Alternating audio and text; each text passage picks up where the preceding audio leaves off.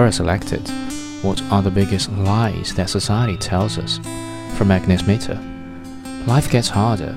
You think life is hard in puberty? You'll see what hard is when you're out of school. You think your job is stressful? You'll see what stressful is when you have a newborn. You think you don't have enough energy taking care of a newborn? You'll see how life is running after a toddler. You think you don't have time for yourself with your toddler? Try having two little kids. You are overwhelmed with having two little kids, enjoying them now before they turn into aggressive teenagers. Every stage in my life when something was hard for me, instead of just listening to what I have to say, I got these sentences from everyone. That didn't help at all. I just felt weak for suffering when really my problem is just a joke compared to what's ahead. These sentences not only ruined the present, as they did not help overcome that little thing that was hard in the stage of life, they also made me fear of what's ahead.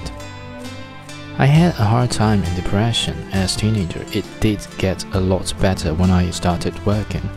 My job was very stressful, so after a few years I was really happy to go on parental leave to raise our girl, even if she was very tiring as newborn with her colics. But also, this got a lot better when she turned three months. But I can't enjoy her being the wonderful, cute, wiggly baby she is, because apparently, according to people, once she crawls, it will get so much more tiring and so on. I also didn't get why teenagers are supposed to be a nightmare as my stepsons are easygoing and kind boys. If someone is going through a short hot episode, puberty, taking care of newborn or something, just listen to them, tell them it will get better.